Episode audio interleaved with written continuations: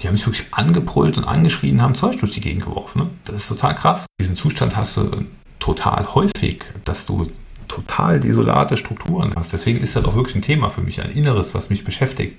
Im Leben nicht. Es folgt Im Leben nicht. der Ehrliche Trierer Podcast mit Christoph Jan Longen. Präsentiert vom Walderdorfs in Trier. Herzlich willkommen zu Folge 30 zum kleinen Jubiläum. Eigentlich war schon der Messepark gebucht zur Feier, aber okay, heute geht's stattdessen um ein Zukunftsthema, das eigentlich ein Gegenwartsthema sein sollte. Viele sind ja der Meinung, sie hätten es verstanden und trotzdem gibt es jemanden aus Calling bei Trier, der dennoch immer was finden würde, was man besser machen kann. Es geht um das Thema Digitalisierung und unser heutiger Gast wird immer dann eingeladen, wenn große Unternehmen nicht mehr weiterkommen. Er ist Geschäftsführer eines Hidden Champion mit Sitz in Luxemburg, Trier und Mainz und er digitalisiert inzwischen ganz Europa. Herzlich willkommen, Tim Becker von TGC. Hallo Tim. Hallo Christoph, guten Abend. Eigentlich wollten wir uns ja treffen. Jetzt ist die Situation ja so, wie sie ist. Wir sind im zweiten Lockdown oder wie man sagt, im Lockdown Light. Also führen wir unser Gespräch jetzt digital. Ist das immer so einfach in der Flexibilität bei dir in der Branche? Naja, meine Branche hat jetzt im Rahmen dieser ganzen Corona-Krise ganz viele Vorteile. Als der erste Lockdown kam, sind ja viele Unternehmen in starke Probleme reingeraten mit Produktionsstätten, äh, mit räumlicher Anwesenheit, die notwendig war. Mhm. Und ähm, der Lockdown hat bei uns in der Unternehmung genau drei Stunden gedauert. Das heißt, Bildlich kann man sich vorstellen, alle haben ihren Laptop zugeklappt, sind nach Hause gegangen, haben da weitergearbeitet. fertig war das Homeoffice, fertig war die Digitalisierung und alle Genau, notwendigen genau. Maßnahmen. Ja, das ja ganz praktisch Ja, eigentlich. genau. Also ich kann, ich kann Spaß dazu beisteuern. Also unsere, unsere Arbeitswelt ist halt digital. Wir sind als Unternehmung komplett digitalisiert. Wir haben auch keine Hardware mehr, keine eigene irgendwie im Haus stehen. Jeder Mhm. hat noch einen Laptop. Wir sind in, in Rechenzentren ausgelagert mit unserem ganzen Equipment. Und ähm, somit ist uns das möglich, wirklich Laptop zuklappen, Handy einpacken, ist noch wichtig, und äh, nach Hause gehen. Und die wichtigste Utensil, was oft vergessen wurde, wo es wirklich dann, dann wieder ein paar Stunden länger gedauert hat, ist, dass der eine oder andere sein Ladekabel vom Laptop vergessen hat. Das war aber schon der Worst Case. Du bist ja jetzt 40 Jahre alt, darf man sagen. Mhm. Ich denke mal, dir ist damals jetzt noch kein iPad in den Kinderwagen gelegt worden. Wie kamst du dazu, dir deine Expertise aufzubauen, dass du jetzt ein europaweit gefragter Experte bist? Also ich habe einen Touchpoint gehabt in meiner Jugend, da habe ich von meinem Cousin einen C24 Computer geschenkt bekommen. Noch nicht mal ein Commodore 64 quasi. Nee, den gab es damals ja noch gar nicht. Der war noch nicht Ach entwickelt. stimmt, du bist ja 40. Der, ja, genau. Der, mit diesem Computer konntest du eine Sache machen. Der hatte ein Kassettenlaufwerk, also ein Bandlaufwerk. Und ähm, es gab dieses Pong-Spiel, ich weiß nicht, ob du das kennst, wo diese zwei Striche links Ja. und rechts laufen und eine Kugel in der Mitte immer Genau. gespielt wird. Das Und kommt, es war das erste Multiplayer-Spiel, ne? Genau. Und fand ich ganz cool. Und dann habe ich viele Jahre nur gespielt, also diesen, diesen typischen ne, Bezug zu Computern gehabt, irgendwelchen Spielen halt. Ne, das war es auch. Also ich war eigentlich nie groß interessiert an Programmierung, Entwicklung. Ich war immer nur affin für Technologie. Konsument. Konsument, genau. Und immer auf Anwenderebene. Also mich hat schon immer alles begeistert, wo Strom durchfließt und irgendetwas automatisch passiert. Mhm. Und die Antwort auf deine Frage ist eigentlich relativ platt. Ich habe mir dann irgendwann überlegen müssen, wie jeder andere auch, was willst du denn mal beruflich machen? Und zu der Zeit war die Ausbildung als Anwendungsentwickler, also Fachinformatiker für Anwendungsentwicklung hieß das, Mhm. was ich damals gemacht habe, war eigentlich so der äh, Ausbildungsberuf mit den besten Quereinstiegsmöglichkeiten. Mhm. Damals ist so dieser IT-Hype halt gerade so richtig losgegangen. Und ich habe da keinen Plan gehabt, ich habe auch keinen Lebensplan gehabt. Ich habe gesagt, ja, Elektriker ist nichts für mich, Bau auch nicht, also mach mal Entwickler. Ne? Und so hat dann eigentlich alles angefangen. Was macht ihr denn da genau bei dieser TGC Group? Das ist ja im Grunde eine große Blackbox und viele Unternehmen fragen dann an und wollen Unterstützung haben. Wie habt ihr euch überhaupt so entwickelt, dass ihr dann Nachfrage bekommt? Oder dass man auf euch aufmerksam wird und dass man weiß, ja, da ist jetzt jemand, der kann uns wirklich bei unseren großen Problemen helfen. Hm, das waren jetzt relativ viele Fragen hintereinander. Ja, du bist ja ein faszinierender Mensch, da muss man viele Fragen stellen. Danke. Also wie, wie, wie haben wir überhaupt mit TGC angefangen? Auch hier. Gibt's eine ähm, Garagengeschichte? es gibt eine Kneipengeschichte. Ah, okay. und die gehört ja zu jeder Gründungsstory so dazu. Diese, ja, wie fängst du an? Du sagst halt, ich habe ich hab eine Idee, etwas besser zu machen als andere, ne? hat irgendwie mit Software zu tun und mein Thema war halt damals Dokumentenmanagement. Ja? Mhm. Das ist fachlich, hieß das damals so. Also zu der Zeit hat man gesagt, eine Firma hat viel Papier und macht irgendwie, dass dieses Papier digital wird. Und äh, wenn man das macht, hat man halt übliche Mehrwerte wie keine Liegezeiten mehr, mehr Transparenz, äh, Lagerflächen weniger und so. Und dann ähm, sind wir um die Häuser gezogen, der Thomas Gabel und ich. Wir haben versucht dann die ersten Kunden dafür zu finden und haben dann auch irgendwann die ersten Kunden dafür gefunden, aber wir hatten eigentlich keine wirkliche Umsetzungsexpertise und da gab es damals schon den, den Erkan, der in Koblenz ja, als Verstärkung, als Werkstudent damals schon vor mir mhm. mit dabei war und am Ende habe ich dann, ja, haben wir dann Kunden gefunden und dann hieß es aber, jetzt musst du auch Dinge umsetzen. Also jetzt brauchst du richtige Technologiekompetenz. Und dann habe ich im schönen, jetzt geht ja hier auch um den Lokalkolorit, im mhm. Kubikulum gesessen nach einer Weihnachtsmarktsause und dann saß dann irgendwann jemand neben mir. Und ähm, der war genauso erschöpft wie ich von der Weihnachtsmarktsause. War nicht der Norbert Freischmidt. nee, nee. Und er sagte, und was machst du so? Ich habe gesagt, ja, so IT und Software. Und was machst du so? Sagte, ja, ich mache auch so Software. Und ich hieß ja Martin. Und auf einmal ist so ein Vierergespann zusammengekommen. Es waren Erkan, Martin, Thomas, Tim. Und die ganze TGC baut eigentlich auf der Expertise dieser vier Menschen auf, weil jeder Spezialist in einem eigenen Fach ist. Also jeder kann eine einzelne Sache extrem gut. Der Thomas ist bei uns so, der, ja, den könnte man in so einen weißen Doktorkittel reinstecken, Stethoskop um den Hals hängen und dann lässt man den sechs Wochen alleine und dann kommen da wahnsinnig gute Ideen raus. Das ist unser Fachmann für die Anforderungen von Kunden, wo jeder andere sagt, geht nicht. Findet er immer Lösungen. Keiner okay. weiß wie und irgendwie klappt's. Der Akan ist unser Leiter Professional Service, das ist bei uns eine Architektursparte. Der Acker macht also immer den Plan mit dem Kunden. Ich erkläre mhm. gleich, woraus es hinausläuft. Und der Martin ist unser technisches Genie, muss man einfach sagen. Ich sag immer, der Martin müsste eigentlich einen Kopf haben, der müsste so groß sein, dass er durch keine gängige Türnorm durchpasst. und ich mache halt Vertrieb. Ja? Also ich weiß, wie Sales funktioniert. Und als mhm. diese vier Menschen so zusammengekommen sind, und das ist wirklich auch die, die ehrliche Antwort auf deine Frage, wie mhm. hat diese Magie angefangen? Also wie hat es angefangen zu funktionieren? Es war einfach die Zusammenkunft dieser vier Menschen, die sich fachlich auf einer Ebene super verstanden haben. Und wo wir dann dazu in der Lage waren, durch diese Kompetenzballung unsere Kunden zu begeistern. Also in dem Moment haben wir mit immer, die Kunden wurden immer größer, mit denen wir gesprochen haben, die Anforderungen wurden immer komplexer und die Ideen, die wir hatten, wurden immer besser. Kannst du mal so ein konkretes Beispiel nennen, was vielleicht so ja. der, den ersten oder einen der ersten Kunden ausgezeichnet hat, wo der jetzt konkrete Schwierigkeiten oder Herausforderungen hat? Ich setze noch ein klein bisschen weiter vorher an. Warum mhm. habe ich das gerade so erzählt und hergeleitet?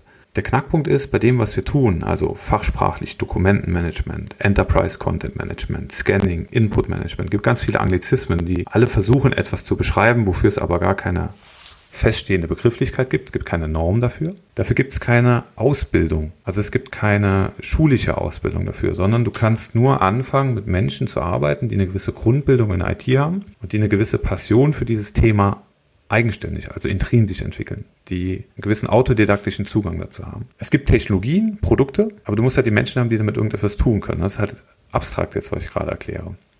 Ich versuche zu folgen, ja.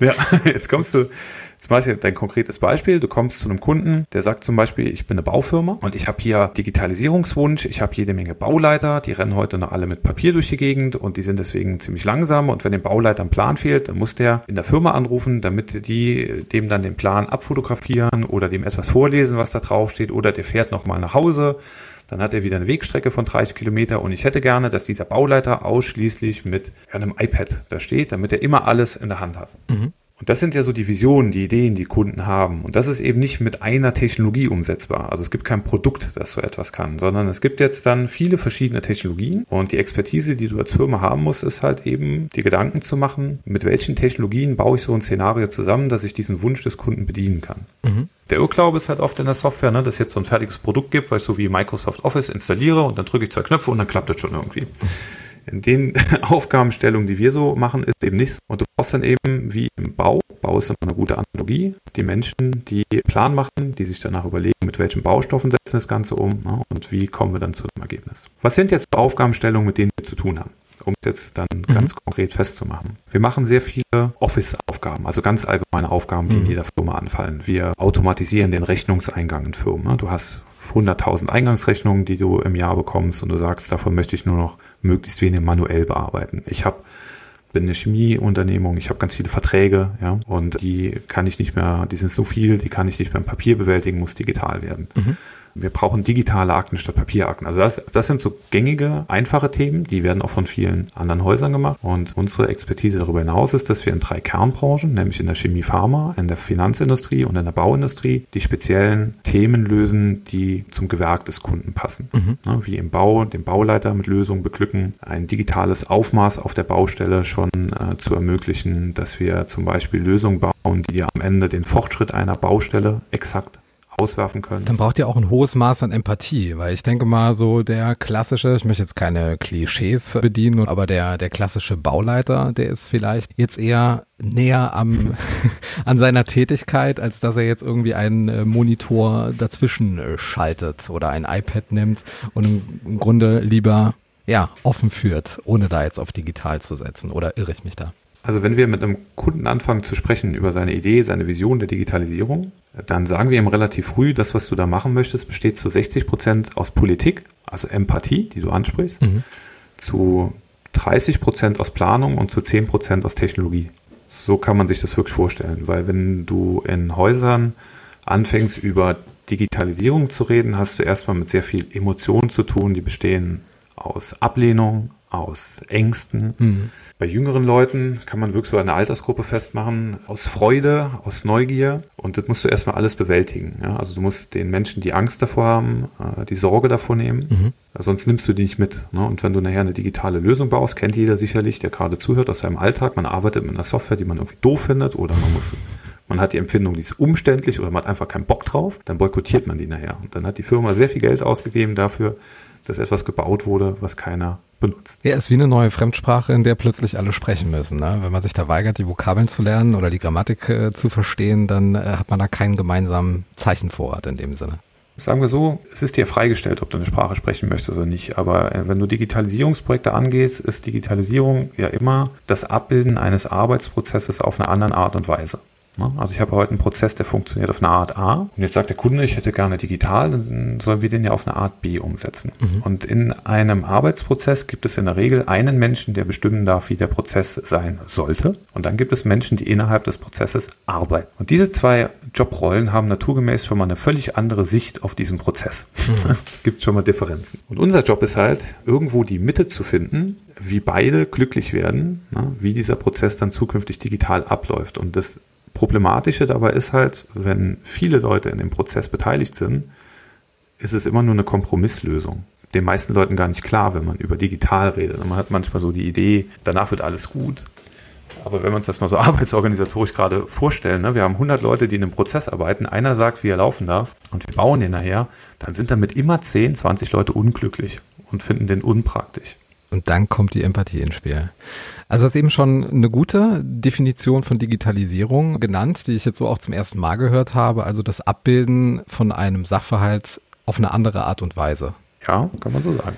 Was war denn in deiner Erfahrung so die größte Baustelle gewesen, mit der du konfrontiert äh, worden bist, wo du gesagt hast, puh, hier gibt's einiges zu tun und das wird echt eine Herausforderung, das zu digitalisieren. Ich erzähle das immer wieder gerne. Wir haben früher öfter mal mit öffentlichen Häusern gearbeitet und haben aber schon immer gemerkt, passt irgendwie nicht so richtig. Also wir, ne, so wenn du so eine IT-Projektstruktur hast, dann arbeitest du immer auf eine gewisse Art und Weise. Ja? Mhm.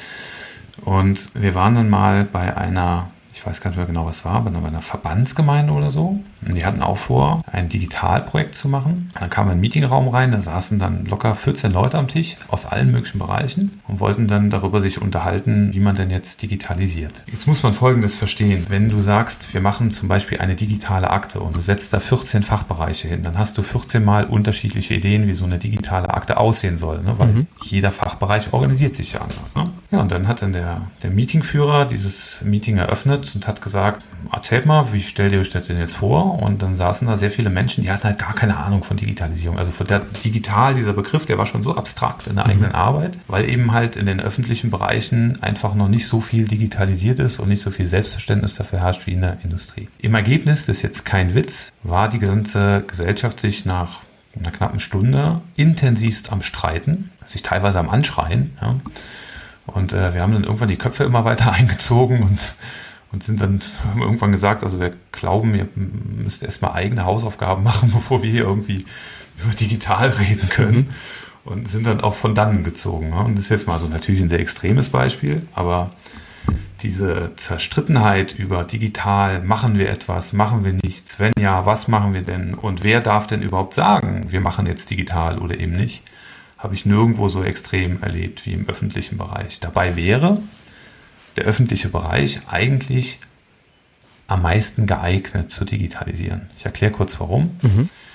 Digitalisierung lohnt sich immer da, wo man sogenannte repetitive Prozesse hat, also Prozesse, die sich in sich wiederholen. Machen wir ein Beispiel. Du hast zum Beispiel im Part eines Anwohnermeldescheins, dann hast Mhm. du immer wieder das gleiche Formular mit den immer wieder gleichen Angaben. Das ist ein perfekter Prozess, um den zu digitalisieren. Anders ist es, wenn du Prozesse hast, die hoch individuell sind. Also sagen wir mal, wir beide wollen jetzt einen Vertrag über einen Hausbau zum Beispiel machen und du wünschst dir jetzt ein ganz abgefahrenes, dreieckiges Haus, was so neben die Mariensäule setzen willst. Ne? Dann sind wir weit weg von dem Standard. Das lässt sich nicht so gut digitalisieren, ne? weil es sich nicht wiederholt. Digitalisierung lohnt sich immer da, wo du wiederholende Prozesse hast. Und die Verwaltungsprozesse, die wir haben in den öffentlichen Bereichen, sind eigentlich sehr repetitiv, also sich in sich wiederholen. Aber, und das ist jetzt einfach meine Meinung, ohne jemandem da zu nahe treten zu wollen, ich habe es aber in keiner Branche so schwerfällig erlebt, dass man sich auf Digitalprojekte einlässt. Ne? Eben weil die Strukturen dafür einfach nicht da sind.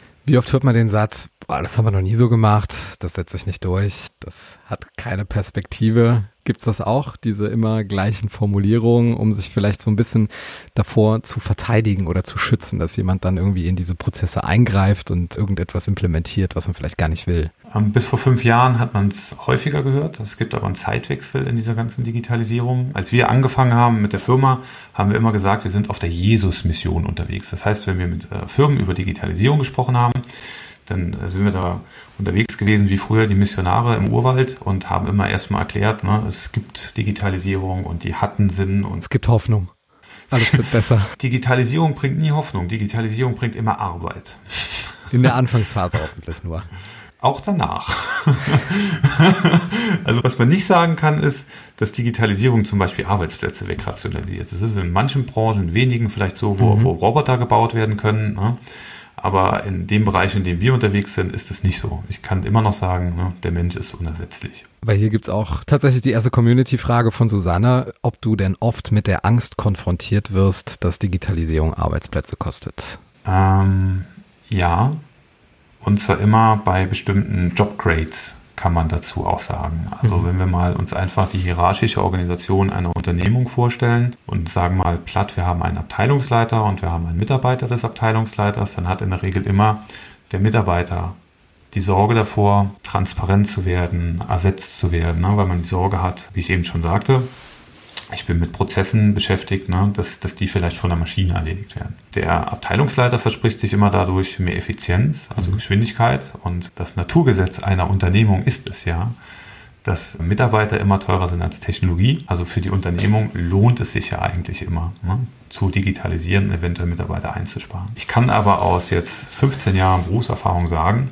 dass vielleicht in 15 Prozent der Projekte, die wir machen, äh, wirklich überhaupt das Ziel besteht, Mitarbeiter einzusparen. Die wenigsten Unternehmen haben überhaupt dieses Ziel. Wenn wir fragen in einer frühen, frühen Phase des Prozesses, was versprechen Sie sich von Digitalisierung? Kostet ja Geld und Zeit, warum wollen Sie es machen? Da kommt fast nie dieses Argument, ich will, man sagt fachsprachlich Headcount einsparen, also Mitarbeiter einsparen. Und in den Projekten, wo es halt wirklich dazu kam, dass man sagen konnte, hier rationalisierst du durch die Digitalisierung den Mitarbeiter, ist es immer so gewesen, dass die Mitarbeiter dafür aber für ganz andere Aufgaben Zeit übrig hatten, für die sie eingesetzt wurden. Also ich kann wirklich von unzähligen Projekten keine fünf nennen, wo es so ausgegangen wäre, dass Mitarbeiter eingespart worden wären. Dazu mag ich auch eine wichtige Sache sagen. Digitalisierung ist nicht halb so intelligent, wie man denkt. Also dieses Da war jetzt so Bild, ich eine halbe doppelte Fernsehen. Verneinung drin. Ich muss gerade überlegen, ob ich es richtig verstanden habe auch. Also dieses ganze Mediale, was ich auch immer so lese von den Zukunftsforschern, die sagen, dann und dann brauchen wir den Mensch nicht mehr und äh, Software ersetzt den Menschen. Software stand heute nicht halb so, so weit, wie man das manchmal durch dieses mediale Bild denkt. Also in der Software, die nicht in der Forschung ist, ja, sondern die heute landgängig in den Unternehmen, in, dem, in den Projekten eingeführt wird, kann eine Software immer nur das, was ein Mensch ihr beigebracht hat. Genau. Software trifft keine Entscheidung. Software kann nicht Bezüge oder Kontext herstellen. Und überall da, wo ich heute in Prozessen unterwegs bin, in der Arbeitsorganisation, wo ich den Menschen brauche, der etwas, auf etwas draufschaut und bedingt durch das, was er sieht, eine Entscheidung trifft, kann er nicht durch Software ersetzt werden, wenn es mehrere Variablen in der Entscheidung gibt. Ja? Und das ist die Mehrzahl der Prozesse. Bis wir mal so weit sind, dass wir Software haben, die so weit ist, dass Software wirklich Mensch-Entscheidungen ersetzen kann, das wird noch eine ganze Weile dauern. Kann das sein, dass viele jetzt auch eine falsche Vorstellung haben vom Gesamtthemenkomplex KI, künstliche Intelligenz, dass da vielleicht auch ein Übersetzungsfehler vorliegt und dass man wirklich dieses Artificial Intelligence auch mit Intelligenz übersetzt? Weil im Wesentlichen ist es ja eine Ansammlung und eine Auswertung von Daten, die nach einem bestimmten Schema ausgewertet wird, was dem Programm der Software ja auch erstmal beigebracht werden muss. Also ich glaube, viele, die meisten Menschen, die oder viele Menschen, die keine direkte Bildung in der IT haben, was die Mehrzahl der Bundesbürger ist, ja, setzen, glaube ich, manchmal so diesen Begriff KI ähm, mit Filmen in Verbindung. Nummer mal gesehen 5 habe. lebt. Ja. Genau, oder der Terminator, der durch die Gegend läuft und die sehr eigenständig handeln kann und die, die Menschen übernehmen irgendwann die Hoheit. Aus IT-Sicht, und jetzt betone ich für all die Programmierer und ITler, die zuhören, weil man zu diesem ganzen Thema unterschiedliche Meinungen haben kann. Ja? Ich gebe da nur meine Meinung und meine Sicht wieder. Äh, äh, und in der Firma intern werde ich dafür jetzt sicherlich für die eine oder andere Äußerung schon einen anderen Standpunkt äh, wiedergegeben bekommen, ist, ist halt so, dass man heute erstmal für dieses ganze Thema KI gar keine Begriffsdefinition hat. Also KI und äh, AI und Machine Learning und Deep Learning und diese ganzen Begriffe, die verwendet haben, haben keine Normierung. Das ist nicht wie ein Glas Bier, wo ich das hinstelle und sage, 0,3 ist immer 0,3, egal welches Glas es ist, sondern das sind Kunstbegriffe, das sind Marketingbegriffe. Ne? Hört sich toll an, kannst du die Software teurer Und viele schmücken sich auch damit. Genau. Und es ist halt auch so ein bisschen Trend. Aber was steckt dahinter? Wir sind halt so weit jetzt, dass wir einem Computer etwas beibringen können und der Computer kann genau das wieder abspulen. Ende. Also ganz platt ausgedrückt. Und das, was wir gerade versuchen in der Forschung, ist halt so weit zu kommen, dass nicht nur das wiederholt wird, was der Mensch der Maschine antrainiert hat, sondern dass die Maschine auch jetzt eigenständig aus diesen antrainierten Dingen Entscheidungen treffen kann, also Dinge ableiten kann. Das ist aber etwas, was noch im Forschungsbereich unterwegs ist. Schönes Beispiel dafür haben wir im Bereich des autonomen Autofahrens. Da wird es vielleicht ein bisschen greifbarer oder haptischer. Ähm, ich habe gerade ein Auto, neuester Generation von BMW. Es gibt ja so diese autonomen Fahrstufen, autonom 1 bis 5, kennst du vielleicht? Also ich denke mal, eins ist der Abstandsmesser, Tempomat vielleicht noch, dann die Einparkhilfe, Genau. dann äh, gibt's von Tesla noch die äh, Mechanismen. Standshalter, genau. Spurwechselassistent, ne, Auffahrassistent und so. Aber es ist ja immer der Assistent, Tim, ne? Es ist ja nie derjenige, der gewissermaßen selbst umsetzt. Genau, und da, da, will ich nämlich genau hin. Wir haben Assistenzsysteme, die aber immer wieder sagen, ich, ich treffe keine eigene Entscheidung. Also du, du brauchst immer noch den Fahrer. Und da sieht man eigentlich ganz gut so daran, dass wir noch ziemlich weit weg davon sind, dass Software wirklich Entscheidungen treffen kann, wo wir sagen, der Mensch wird obsolet. Ja, das ist nicht so. Auf einer Straße sind so viele Unwägbarkeiten. Also stell dir vor, du hast ein Auto und eine Straße, du fährst entlang. Es kann dir ein Kind vors Auto laufen. Ein Kind kannst du erfassen. Du kannst Schemata eines Kindes in der Kamera abbilden, Gesichtserkennung haben, eine Körpererkennung haben. Und dann kannst du sagen, Auto bremst, wenn da ein Kind kommt. Kriegt Auto hin. Aber wie groß ist denn jetzt so ein Kind? Ist so ein Kind auch schon ein Kind, wenn es 30 Zentimeter hoch ist? Also quasi Baby, vielleicht können die in dem Alter schon laufen. Oder muss ein Kind immer 1,50 Meter hoch sein? Jetzt haben wir schon eine Logikfalle da drin. Und ist der Schemen eines Hundes vielleicht manchmal ähnlich zu dem Schemen eines Kindes? Und so hat halt IT unheimlich viele Entscheidungen zu fällen. Ne? Jetzt ist er nicht mehr ein Kind, sondern ein Mensch. Ja, also ein großer Mensch. Ist er immer noch ein Kind, also bremse ich immer noch, ja, ist Mensch. Ja, dann kommt ein Fahrradfahrer. Ein Fahrradfahrer hat wieder eine andere Kontur, obwohl da auch ein Mensch oben drauf sitzt. Jetzt habe ich wie verschiedene Lichtverhältnisse. Hell, dunkel, Regen, ne, Gegenlicht und so. Kann ich Konturen noch richtig erkennen. Und weil wir eben all diese hohen Variablen haben, kann IT immer noch nicht in dieser endlosen Variabilität, die ich jetzt gerade nur in einfachen Beispielen festgemacht habe, eigenständig Entscheidungen treffen. Ne? Nur der Mensch kann gesagt haben, so sieht ein Fahrrad aus, so sieht der Mensch aus, das ist ungefähr die Kontur. Auch wenn du den siehst, bremst. Es ist, denke ich mal, auch bei allen technischen Aspekten ist es auch eine Vertrauensfrage. Wenn jetzt beispielsweise ein System, so wie du es gerade skizziert hast, dazu in der Lage ist, Unfälle zu vermeiden, dass quasi die Anzahl der Verkehrsunfälle sinkt, vielleicht auf einen Stand von null. Dann könnte sich der Mensch ja insoweit daran gewöhnen, dass er sich vielleicht die Frage stellt, inwieweit auch andere Entscheidungen, vielleicht auch moralischer Natur, durch eine künstliche Intelligenz, benutze jetzt einfach mal diesen Oberbegriff, wahrscheinlich falsch, aber ich benutze ihn jetzt trotzdem mal, auch abgenommen werden, weil man feststellt, dass sich dieses System bewährt hat. Wo sähest du denn noch Möglichkeiten, wo aufgrund eines präzise abzumessenden Datensatzes die richtigen Entscheidungen auch fernab des Straßenverkehrs getroffen werden könnten? Sobald wir IT mit Moral verbinden, äh, wird natürlich schwieriges Feld, ja, ähm, sehr polarisierend, aber ich habe ähm, eigentlich ein schönes Beispiel dafür. Ähm, es gibt ja ziemlich viel Berichterstattung über das amerikanische Militär, wo die Drohnen, wie heißen die denn, Piloten, ne? in, mhm. in, in, Amerika in einem, in, einem, in einem, Raum sitzen, der so ein bisschen an, an eine übergroße Playstation-Konsole ja, äh, erinnert. Und die Drohne selber fliegt über ein Gebiet in Afghanistan oder irgendwo auf der Welt und du siehst halt dein Ziel nur noch über eine Kamera, also völlig entfremdet. Und du musst, der Mensch trifft eine Entscheidung, ohne noch einen Bezug zu haben. Visuell, haptisch, ne, gar nichts mehr. Du bist völlig entkoppelt und nur noch die Technologie alles, alle, deine gesamte Wahrnehmung wird ja gefiltert. Ja? Du hast eine Drohne, die ist in einer gewissen Distanz mhm. zu dem, was du siehst. Du hast eine Kamera, die kann Verfälschung haben. In, in, dem, in dem Moment, wo du eine Entscheidung triffst, kann eine Wolke irgendwie dazwischen sein. Ja? Vielleicht ist auch gerade eine Mücke auf deiner Linse gelandet und du siehst nicht mehr richtig du hast keinen Ton, du bist nicht vor Ort, du bist nicht nah. Also all deine visuellen Wahrnehmungen, von denen wir Menschen ja normal leben. Ja, also unser ganzes Leben basiert ja vor allen Dingen viel auf Gefühl. Mhm. Man spricht ja nicht umsonst von dem Bauchgefühl, wird dir genommen. Und in dem Moment, wo Technologie so weit geht, dass sie dein Bauchgefühl, dass du die Entscheidung treffen musst, worauf hörst du gerade mehr? Auf dein Bauchgefühl, auf deine Intuition oder auf das, was Technologie dir darstellt, mhm. immer in einer, irgendwie in einer Art und Weise verfälscht, finde ich das persönlich extrem schwierig. Also ich wollte nicht in der Haut von so einem Kampfdrohnenpiloten da stecken oder so. Ne? Finde ich ganz schwierig. Schweres Thema, das wir heute auch, glaube ich, ja. nur annäherungsweise betrachten können.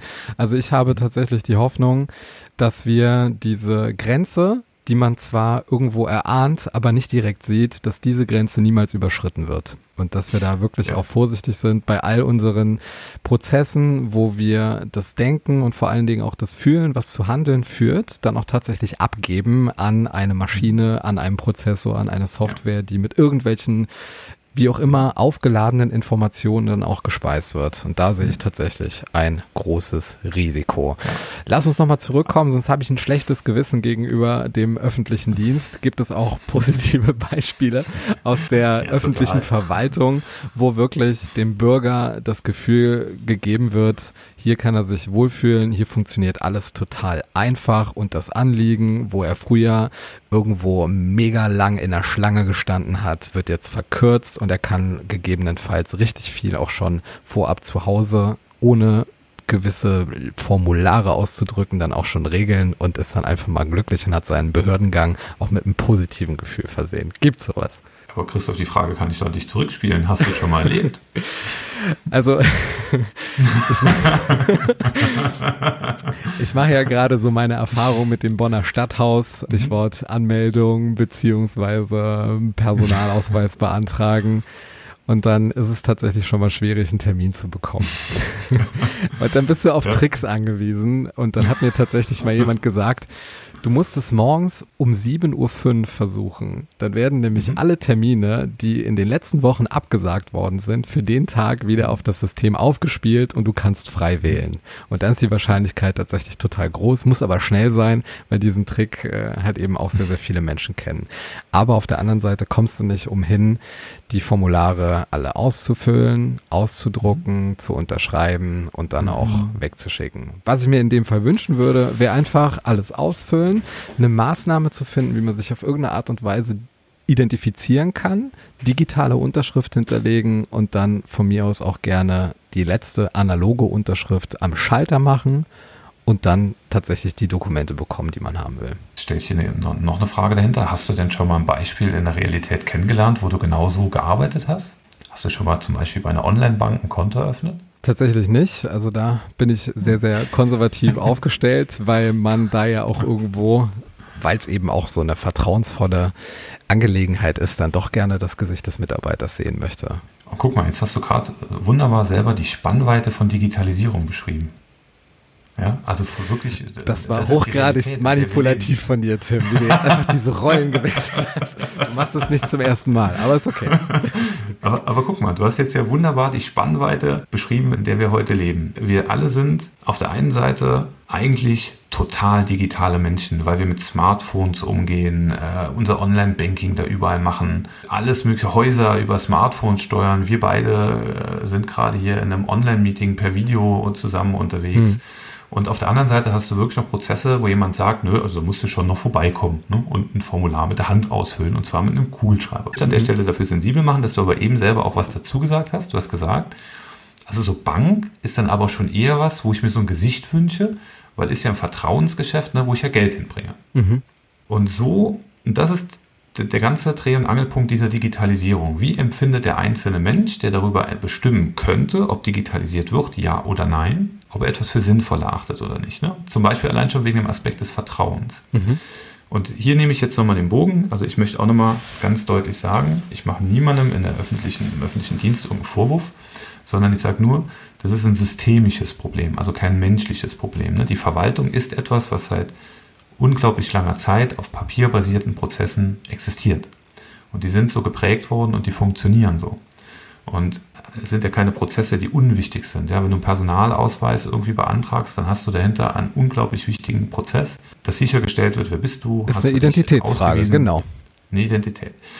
Und klar tut sich jemand halt total schwer damit, so einen Prozess dann zu digitalisieren, wenn er auch nun schon die Gefahr wittert, dass dabei etwas schiefgehen könnte. Auf der anderen Seite hast du mittlerweile Online-Banken, ja, die haben gar kein Personal mehr, die haben gar keinen Schalter mehr. Da kannst du dich per, ich weiß nicht, ob du sowas mal gesehen hast, ähm, du kannst deinen Ausweis in so eine Kamera reinhalten, da musst du den so ein bisschen bewegen, damit man diese 3D-Zeichen und so da drin erkennen kann. Da gibt es einen Operator, der sagt, darüber stelle ich deine ID auch ähm, zweifelsfrei fest. Digitalisierung ist halt die Entscheidung des einzelnen Menschen, der in einem System lebt. Vertraue ich da rein, dem Prozess, der heute funktioniert, ne, so einer neuen Technologie anzuvertrauen und denke ich, dass ich damit Mehrwerte präge. Und damit haben wir eigentlich wunderbar beschrieben, was Digitalisierung ist. Also Digitalisierung ist nicht die Software oder der Knopf, auf den ich drücke, sondern im ersten Schritt eine Bildungsfrage. Wie viel weiß ich über Digitalisierung?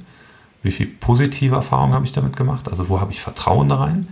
Und wo kann ich mir vorstellen, dass ich einen Veränderungsprozess anstoße, dass ich etwas damit gewinne?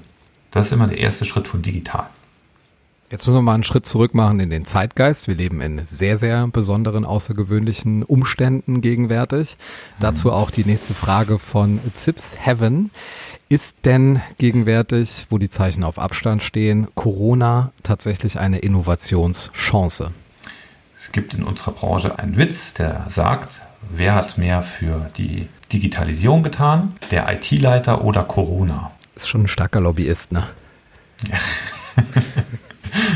Ich sage, das ist ein Witz aus der Branche, nicht den, nicht den habe ich geprägt. Corona hat uns alle fünf Jahre in die Zukunft katapultiert, hat ganz viele positive Aspekte. Also wir machen alles äh, heute nur noch per Videomeeting. Die Möglichkeiten gibt es schon seit Jahren, aber sie waren nie akzeptiert. Fehlt dir was persönlich? Total.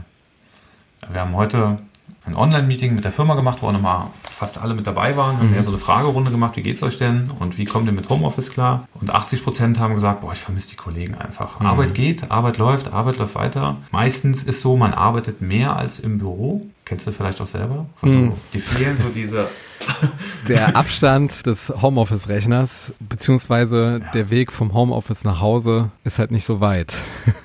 Deshalb geht man gerne noch mal kurz zurück ins Büro. Ja, den Menschen fehlen die Pausen, den Menschen fehlt der Menschbezug und ich glaube auch fest daran, du kannst nur eine gewisse kurze Zeit in deiner Homeoffice-Isolation leben, weil wir halt alle diese Menschkontakte brauchen. Ne? Das- Also in der Arbeitswelt ist das Flurgespräch ja oftmals wichtiger als jede E-Mail, die ich schreibe. Ne? Ja. Und ähm, das ist das Breitenbild. Wir haben viele Kunden, um mal zu einer einfachen äh, Form, anstatt dem schweren Thema von eben zu kommen, die sagen zum Beispiel, wenn wir in so einer Vertriebsanbahnung sind und machen alles per Video, also wir haben uns noch nie persönlich gesehen, wir reden aber über Projekte, die echt Geld kosten, dann sagen die, also wäre schon schön, wenn sie mal vorbeikommen würden. Hört sich alles gut an, aber und, und das einfach, da können wir so digital sein, wie wir wollen. Ne? Wir brauchen alle den Kontakt und die Nase und den Mensch und man sagt ja auch nicht umsonst, kann man sich riechen. Da muss auch die Chemie stimmen. Stellst du denn persönlichen Unterschied fest im Mindset von Unternehmen in der Zeit vor dem ersten Lockdown? Ich denke mal, da war jetzt Panik, Reaktionszwang eher äh, angebracht als in allen Situationen, die sich vorher irgendwann mal dargeboten haben in der Geschäftswelt und in diesem Lockdown-Light, in dem wir uns jetzt befinden. Was ja auch für viele Digitalisierungs- in Anführungszeichen Verweigerer vielleicht auch so eine zweite Chance war. Also der einzige Unterschied in meiner Welt ist, dass die Menschen daran gewöhnt sind. Also man hat sich eher damit arrangiert, das mhm. jetzt halt wieder so zu tun. Wirklich digitaler sind die meisten Firmen nicht in dieser Zeit geworden, weil diese Digitalisierungsprojekte auch einfach zu lange Zeit brauchen. Also die Projekte, die wir machen, haben in der Regel eine Laufzeit von anderthalb Jahren. Von Planung, ich habe vor, was zu machen, bis hin zu, wir haben ein Ergebnis. Wo ist da der Vertragsabschluss in der Regel? Hoffentlich früh. ähm, von ich interessiere mich dafür bis hin zu Vertragsabschluss auch meistens sechs bis zwölf Monate. Auch Risiko ja. eurerseits, ne? Ja, wir machen sehr, sehr langfristiges Geschäft, richtig. Aber so wie Hausbau, ne? wenn, du, wenn du sagst, ich äh, möchte jetzt einmal wirklich relativ viel Geld ausgeben und viel investieren und viel an Folgekosten einfach auch haben, äh, fabrizieren in meiner Unternehmung, dann will das doch einfach gut überlegt sein und das ist einfach wichtig. Mhm. Ja? Planung ist das A und O. Man sagt immer so schön, ein analoger Scheißprozess bleibt auch ein digitaler Scheißprozess. Ja? Nur, dass wir Sachen digital machen, macht es nicht besser. Und deswegen musst du halt ziemlich viel Planungsaufwand da reinstecken, ja, was du denn da vorhast. Und dafür brauchst du Zeit. Gut, Tim, wir kommen jetzt zum Quickfire, das heißt 16 äh, Glasfaser-Hochgeschwindigkeitsfragen an dich. Bitte nicht mit 0 oder 1 antworten. Bist du bereit? Mhm. Deine Trierer Lieblingsvokabel. Un und ey. Dein Lieblingsort in Trier. Zu Lauben. Dein Trierer Lieblingsgericht. Boah, jetzt sagen an der Stelle immer alle Flieten, aber ich musste einfach passen. Es sind nicht Flieten und ich habe kein richtiges Trierer Lieblingsgericht. Ich oute mich an der Stelle. Ich bleib auch dabei. Ich habe lange mit mir gekämpft, weil alle haben Flieten gesagt, ob ich das auch sagen soll, aber ich, ich mach's nicht. Manche haben auch den Moselzander genannt. Dein Lieblingsgetränk außer Fietz. Also Fietz mag ich zum Beispiel gar nicht. Hm. Ich habe früher sehr gerne Bitburger getrunken. Aber entweder hat sich mein Geschmack verändert oder das Bier hat sich ein bisschen verändert. Ist vielleicht heute noch Bitburger. Das letzte Konzert, das du besucht hast. Ich bin kein Konzertgänger.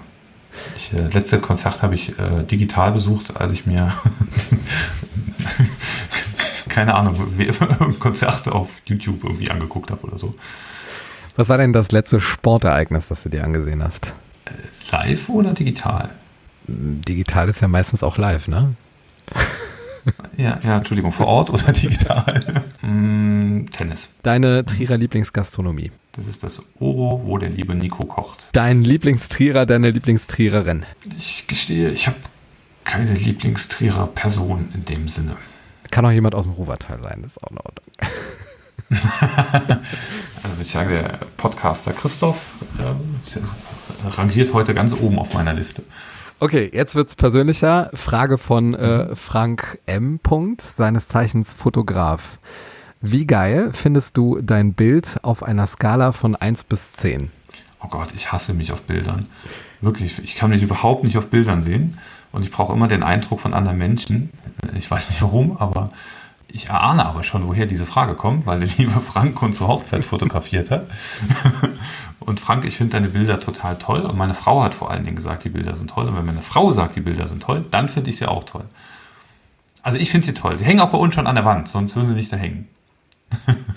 Dann war das, glaube ich, eine 9,5. Äh, lieber F. Martini, da muss ja noch ein bisschen eine Steigerung drin sein. Nächste Frage von Sebastian. Gibt es preiswerte Themen für kleinere Unternehmen in Sachen Digitalisierung? Ja, total viele. Ist vielleicht auch ein ganz interessanter Themenblock. Ähm, wir haben ja eben angerissen, wir arbeiten ja in der Regel so für die große Industrie und kleine Unternehmen, und wir sind ja selber eine kleine Unternehmung, ja, fühlen sich oft abgehangen in dieser Digitalisierung. Das merken wir oft an Anfragen von den IHKs, HWKs dieser Welt, wo die sagen, könnt ihr mal einen Vortrag halten, wie kann zum Beispiel eine kleine Firma mit 20 äh, Leuten auch von Digitalisierung profitieren? Weil diese Häuser sehr oft konfrontiert werden mit, mit Anbietern, die relativ hohe Summen direkt aufrufen. Mhm. Liegt daran, dass halt diese Softwarebranche davon lebt, dass die Projektgeschäft machen und im Moment Technologien, die über Projektfirmen verkauft werden, noch relativ preisintensiv sind. Ne? Also da bist du direkt so bei 10, 20, 30.000 Euro. Und wer hier von Digitalisierung profitieren will, dem möchte ich ans Herz legen, sich dafür zu interessieren. Es gibt mittlerweile extrem viele Windows-Bordmittel, die nicht teuer sind oder die man vielleicht schon hat, mit denen man unheimlich viel machen kann. Konkretes Beispiel. Kennt vielleicht den Namen SharePoint oder so, ja, mit dem ich schon relativ viel machen kann. Ähm, Microsoft hat extrem viel nachgelegt in dieser Produktpalette, nennt sich Flow und so, ne, was auch ähm, ja schon out of the box oft mit dabei ist. Aber noch ein viel wichtigerer Punkt ist, sehr häufig sind die Applikationen, die man heute schon hat, dazu in der Lage, viel mehr zu machen als das, was man kennt.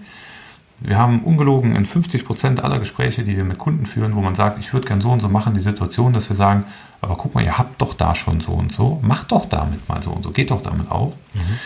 Und hier ist einfach der Knackpunkt, dass man nicht, ja, sich nicht damit intensiv genug auseinandersetzt, was habe ich denn schon? Und dann einfach auch mal ein bisschen kreativ damit umgeht und ein paar Workarounds mal schafft. Also wenn ich zum Beispiel sage, ich brauche ein Workflow-Management, dann gibt es Lösungen, die kosten 50.000 Euro. Es gibt aber cloud-basierte Lösungen oder ähnliches, die kriege ich für 10 Euro im Monat. Die sind dann nicht ganz so komfortabel, aber wenn ich mir die angucke und die ein bisschen kreativ auf mein Geschäft umdenke, dann ist mir damit auch ganz oft geholfen. Und die Menschen haben oft so ein bisschen Sorge davor, damit was falsch zu machen. Ja, weil es ist nicht so richtig Industrie. Da hat auch keiner gesagt, es taugt dafür. Hier möchte ich ermutigen. Arbeitet einfach mal damit und mhm. findet eure eigenen Wege. Der Vergleich, den wir immer wieder nehmen, ist, wenn du in den Baumarkt gehst und du hast da eine Maschine oder ein Werkzeug an der Wand hängen, dann bringt es dir jetzt nichts, dieses Werkzeug zu kaufen, wenn du nicht fachkundig bist, was du damit tun kannst. Mhm. Und so ist auch Software zu verstehen. Ne? Und die meisten Produkte, die heute in allen Firmen existieren, wo du alleine mit Windows arbeitest, haben so viel Bordmittel, die sie mitbringen, dass du dich aber einfach als Unternehmer damit auseinandersetzen musst. Du musst dich dafür interessieren. Du musst ein bisschen forschen und dann findest du in der Regel ganz einfache, ganz simple, ganz preiswerte Lösungen, womit du umgehen kannst. Was ist denn deiner Meinung nach das Unternehmen, das jetzt in der Krise am meisten profitiert hat? Digital, was Softwareangebote angeht schwierig. Da ich nicht mit Aktienhandel und so, habe ich da nicht so einen Überblick, aber es gibt Riesengewinner, zum Beispiel dieser Videodienste, ne? also alle, alle Videoplattformen, Zoom, WebEx, äh, Microsoft Teams und wie die alle heißen. Das ist so das, was in meinem Arbeitsfeld so am ehesten so aufpoppt, ne? wo Sprünge gemacht wurden, die unendlich sind. Ich glaube, die Lieferdienste auch, ne? die jetzt äh, sehr viel Zulauf durch die Gastronomen finden, die sich da hinten dranhängen. Also so gibt es halt viele Softwareprodukte, die infrastrukturelle Themen bedienen. Mhm. Ich muss nicht mehr vor Ort sein, sondern ich sehe mich in der Kamera also ganz interessanter Aspekt vielleicht, den, den werden viele Menschen auch schon kennengelernt haben. Das ist total verrückt. Meine Arbeitswelt hat sich früher in der Kommunikation mit einem Mobiltelefon abgespielt. Ich habe mein Mobiltelefon und meine, meine Kopfhörer Minimum sechs Stunden am Tag am Kopf gehabt. Ja. Seit Corona fasse ich dieses Telefon fast gar nicht mehr an, mhm. weil sich alles nur noch über Remote-Dienste abspielt, wie ne, Zoom, WebEx und Co. Das ist total verrückt und es ist schon fast altmodisch geworden, innerhalb von einem halben Jahr in der Industrie noch jemanden per Telefon anzurufen. Krass. Welche ja. Bücher liegen bei dir auf dem Nachttisch? Mm, ein Kindle mit ganz vielen Büchern drin.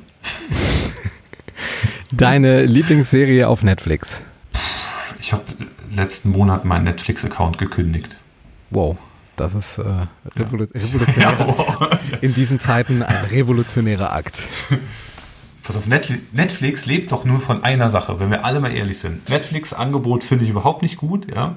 Aber Netflix hat es irgendwie drauf, in dem Moment, wo du dir schon dreimal überlegt hast und sag mir, ob es dir noch nie so gegangen ist, deinen Netflix-Account zu kündigen, dann doch nochmal eine E-Mail mit einer Serie zu schicken, die nochmal so interessant aussah, dass du gedacht mhm. hast, ach komm, sind noch keine 10 Euro, guckst du auch mal noch rein, oder? Ja, oder die Geschichte, dass du mehr Zeit bei der Suche der geeigneten Serie verbrauchst, genau. als beim tatsächlichen Konsumieren der Serie, wo man sowieso nur zehn Minuten aufs Handy schaut und dann gar keinen Bock mehr hat. Genau. Mit welcher Aufforderung an Alexa könnte man bei dir zu Hause das größte Chaos anrichten? Ähm, also ich habe ein Haus gebaut mit meiner Frau zusammen. Vor drei Jahren. Und ich habe gesagt, wir bauen ein Haus ohne Schalter. Mhm. Und die Eva hat mich stirnrunzelnd angeguckt. Sie ist kein Technologieverweigerer, aber konnte sich das in dem Moment nicht so ganz vorstellen. Und dann habe ich mal in der Zeit, wo wir nur über Bauen nachgedacht haben, Alexa bei uns im Wohnzimmer mal einen Gang gesetzt. Und Alexa hat gesteuert, gar nicht viel Musik und mach Lichter an und aus. Ich fand's okay. ich kam aber manchmal abends heim, hat die Eva vom Fernseher gesessen im Dunkeln und hat Fernsehen geguckt und ich habe gesagt, warum machst du denn nicht Licht an? Hat die gesagt, ich habe gar keinen Bock, dieses Ding da zu bedienen. Ich habe dreimal probiert und seitdem ist Alexa einfach abgeschafft. Oh. Also Alexa liegt im Karton im Keller. Und ihr sitzt im Dunkeln. Nein, wir haben, wir haben andere Technologien eingesetzt, um Kerze. dieses Haus zu digitalisieren. Ähm, aber ja, Eva sitzt Tatsache immer noch manchmal im Dunkeln, wenn ich nach Hause komme, weil die immer sagt, ich habe keinen Bock, extra mein Handy in die Hand zu holen, um Licht anzumachen. In diesem Sinne, keine Alexa, kein Chaos. Und jetzt stellst du dir bitte vor, du könntest alle Plakatwände in Trier mit einem Satz versehen. Welcher wäre das? Bleibt gesund. In dem Zeitgeist jetzt, bleibt gesund. Das ist das Schlusswort für die Digitalisierungssendung von Im Leben nicht. Wer mehr erfahren möchte über Tim Becker und sein Unternehmen, besucht tgc-solutions.com. Dankeschön, Tim. Vielen Dank, Christoph. Vielen Dank für die Einladung. Im Leben nicht. Der ehrliche Trierer Podcast über Erinnerung und Fiktion. die jeder kennt. Präsentiert vom Walderdorfs in Trier. Also wenn man Tim Becker googelt, man findet quasi nichts über dich. Wie macht man das, wenn man in der Digitalisierungsbranche ist, sich so versteckt im Internet zu äh, bewegen, dass überhaupt gar keine Spuren hinterlassen werden, Tim? Das äh, liegt daran, dass man als IT-Mensch weiß, wie man Spuren hinterlässt und dass du die auch überhaupt nicht mehr los wirst. also ähm, bringt relativ schnell zu dem Thema dieser ganzen Datenkraken, über die man ja immer so einiges hört, was aber für die meisten Menschen unglaublich abstrakt ist, wie so eine Datenkrake aussieht. Kann, kann gar keiner verstehen eigentlich so. Ne? Ich mache ich mach mal ein Beispiel für dich, ja, um es mal ein bisschen darzustellen. Bekannt ist zum Beispiel, dass es ja mal ein Experiment in Supermärkten gab, wo man durch Datenerhebung schon wusste, dass Frauen schwanger sind, bevor die Frau selber wusste, dass sie schwanger ist. Also man muss sich das vorstellen, wirklich, ne, die Frauen haben schon ähm, Artikel geschickt bekommen, die äh, mit Schwangerschaft zu tun hatten, bevor die selber wussten, dass sie schwanger sind, also bevor sie selber im Arzt waren. Und als ITler bist du dir halt hochgradig darüber im Klaren, dass alles das, was du im Netz hinterlässt, nie wieder weggeht. Und deswegen habe ich auch schon immer darauf geachtet, möglichst keine Datenspuren zu hinterlassen. Das ändert sich jetzt aber auch. Also ähm, als Firma hast du eigentlich gar keine andere Chance mehr, Mhm. ein Stück weit deiner, deiner Öffentlichkeitsdarstellung auch über Personen zu transportieren. Und ähm, deswegen ähm, wird sich das für mich ändern, was mich sehr aufgeregt macht. Ne, Weil unser Marketingchef mir schon äh, prophezeit hat, du musst jetzt ins Netz und auch per Video und per Bild. Und Mhm. ich äh, kann dir sagen, das hier ist auch mein erster öffentlicher digitaler Auftritt, von dem ich weiß, dass er auch nie wieder äh, aus dem Netz verschwinden wird.